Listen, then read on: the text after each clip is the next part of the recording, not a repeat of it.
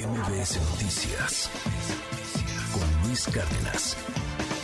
Cada lunes nos llega una cantidad enorme de preguntas para Diana Bernal, que, que, bueno, pues nos acompaña todos los lunes en esta sección de temas fiscales, pues para hablar de distintas cuestiones que nos afectan, porque algo que no quisiéramos hacer, pero tenemos que hacer, este, pues es pagar impuestos por lo regular cuando pagas impuestos y ves que esos impuestos se reflejan en mejores carreteras, en seguridad, en hospitales, en luz, etcétera, pues qué padre, pero mm, en México pareciera que no siempre es así.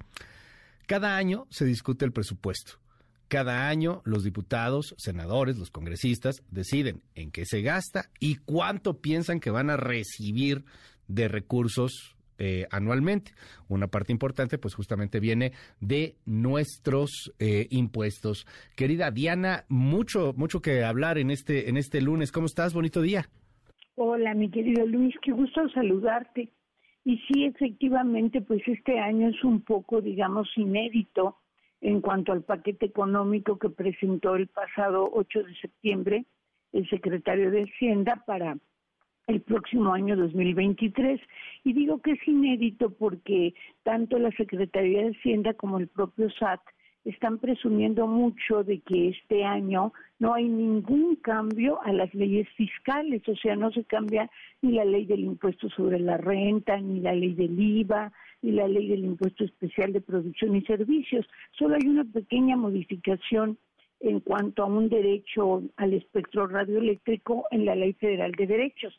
Pero yo, Luis, al menos no recuerdo desde hace aproximadamente unos 15, 18 años o más que haya habido un paquete económico sin ningún cambio en las leyes fiscales. Sin embargo, lo que sí es, digamos, pues sorpresivo es que los contribuyentes vamos a tener que pagar 500 mil millones de pesos más que este año. Este año los ingresos por impuestos son 4 billones punto mil millones de pesos y subirán a 4 billones 600 mil millones, lo cual representa un aumento de 11.5 esto pese a que el propio este presupuesto, el paquete económico, está reconociendo tan solo un crecimiento del Producto Interno Bruto del 3.2 y una inflación del 3. Esto quiere decir que en total habría un incremento, digamos, inercial de impuestos por 6.2. Sin embargo, como es un incremento de 11.5, ¿de dónde van a salir los 5 los 5.3 restantes? esto lo dice en el paquete económico, pues lo digo con todo respeto, pero de una manera ilusa, dice Hacienda que bueno, el SAT seguirá haciendo un esfuerzo recaudatorio, lo cual es cierto, pero en realidad el esfuerzo recaudatorio, ¿quién lo hace, Luis? Pues los que pagamos impuestos, sobre todo, ¿no?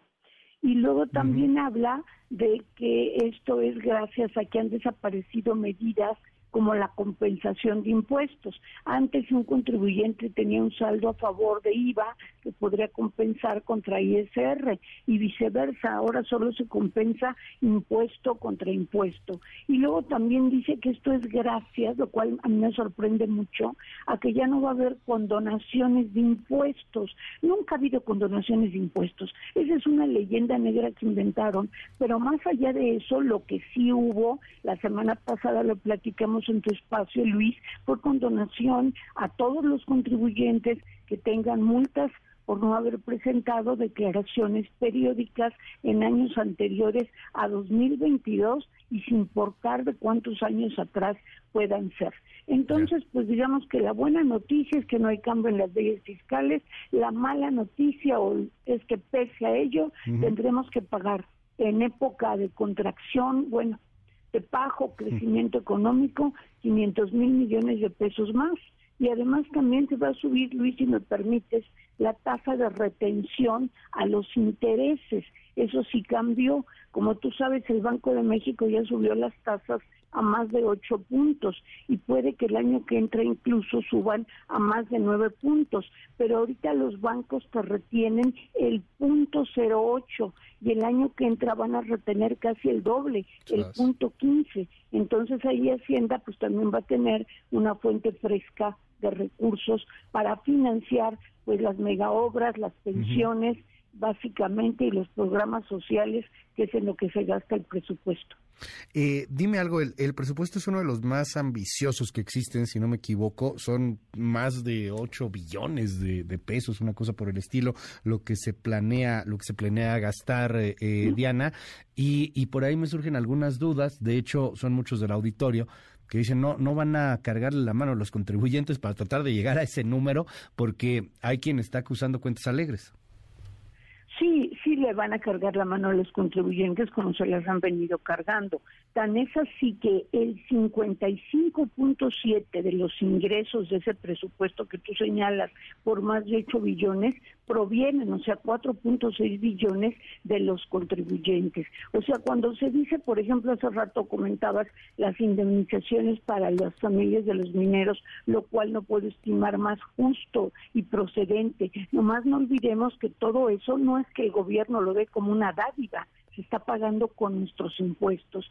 Sí es un presupuesto sumamente ambicioso, cree que va a tener un crecimiento del 3%, lo cual en estas épocas es optimista, cree que la inflación se va a topar a 3.2, lo cual como vemos este año, pues llevamos una inflación creo que de más del 5%, y está destinando, por ejemplo, 140 mil millones de pesos para el tren Maya, como diría el clásico compositor, pero qué necesidad en estos momentos en que tenemos, la verdad, tantas exigencias en salud y en eh, seguridad pública. Eh, el, el, tema aquí, eh, pues viene todavía a discusión, ¿no? Pero eh, cuéntanos un poco, Diana, ¿cómo pasa políticamente hablando este presupuesto? O sea, va primero a la Cámara de Diputados, ellos tienen que votar solamente uno, en Senado se votan dos cosas. Cuéntanos, ¿cómo, cómo es el proceso? E, exactamente así es. En primer lugar, es la Cámara de Diputados, ante quien el secretario de Hacienda presentó el presupuesto, quien tiene hasta octubre, el 20 de octubre, sí, cuando la Cámara de Diputados tiene que votar el paquete, pero lo que vota es primero la ley de ingresos, porque cómo vamos a cubrir el presupuesto de ingresos, el paquete es básicamente ley de ingresos de la federación, que son qué recursos va a tener el gobierno, y presupuesto de ingresos, que es lo que va a gastar. El 20 de octubre tiene que estar aprobado la ley de ingresos, que es la que ve el Senado, por la Cámara de Diputados y ya posteriormente la Cámara de Senadores tiene para votarla hasta el 31 de octubre la ley de ingresos y de allí ya se van a discutir el presupuesto, pero el presupuesto solo se discute y se vota por la Cámara de Diputados. ¿Por qué? Porque los diputados eh, teóricamente representan al pueblo, son la soberanía popular y son los que van a decidir en qué se gastan estos ocho billones y pico o sea, a ver, corrígeme si, si estamos bien. Es la ley de ingresos, es decir, de dónde vamos a sacar la lana para gastar, que si nos van a pagar eh, tanto por el precio del petróleo, cuánto van a pagar los contribuyentes de impuestos, etcétera. Todo eso sí se discute en el Senado y en la Cámara de Diputados. Y se tiene que votar a más tardar el 31 de octubre. Ok. ¿Y cómo no lo vamos a gastar? Eso sí nomás es de diputados es la soberanía de nosotros, el pueblo, que en diputados y diputadas decidiremos en qué queremos gastar nuestro dinero, mi querido Luis. Pues eh, debido a cómo está conformado políticamente hablando, pasa como mantequilla como lo quiera el presidente. Digo, perdón, pero es así, ¿no? Sí, es lo más seguro, sí, leyes más difíciles como las que pasaron la semana pasada, las que no voy a referir porque no son mi materia, viste que fueron aprobadas en forma, pues digamos, Sí, claro, inmediata, ¿no? Incluso pese al voto de algún senador muy destacado allí de, Morena. Sí, bueno, pues ahí, ahí está, ahí está el tema. Pues vamos a estar muy atentos, querida Diana. Muchas gracias por estar aquí con nosotros. Eh, oye, y te hacen, híjoles, que te hacen muchas preguntas que no tienen nada que ver, pero este, a ver, por ejemplo, esta. Eh, saludos, eh, te escribe José Domerque desde Zapopan. Este, y bueno, pues nos preguntan aquí temas que tienen que ver con asuntos fiscales, que si pueden hacer una factura que sea del 2020, pues ya no, ¿verdad? Pues no, ya no, definitivamente ya no, a menos que se trate de una regularización. Yo los invito, Luis, a dos cosas. Una, que recuerden que la Procuraduría de la Defensa del Contribuyente tiene todas las vías de acceso en chat, por internet, eh, por centro telefónico y tiene delegaciones en todos los estados de todas las entidades federativas de la República Mexicana. Y otra, yo estoy muy activa respondiendo sus dudas, ya sea por Twitter en arroba Diana Bernal LA1 o por LinkedIn. Y si gustas hacerme otra pregunta, también estoy encantada de responder. Ya, ya haremos por ahí alguna, alguna sesión con muchísimas preguntas, querida Diana. Te mando un gran abrazo y, y bueno, pues ahí estamos siguiéndote en tus redes. Gracias como todos los lunes. Gracias, un abrazo Luis, feliz semana. MBS Noticias Luis Cárdenas.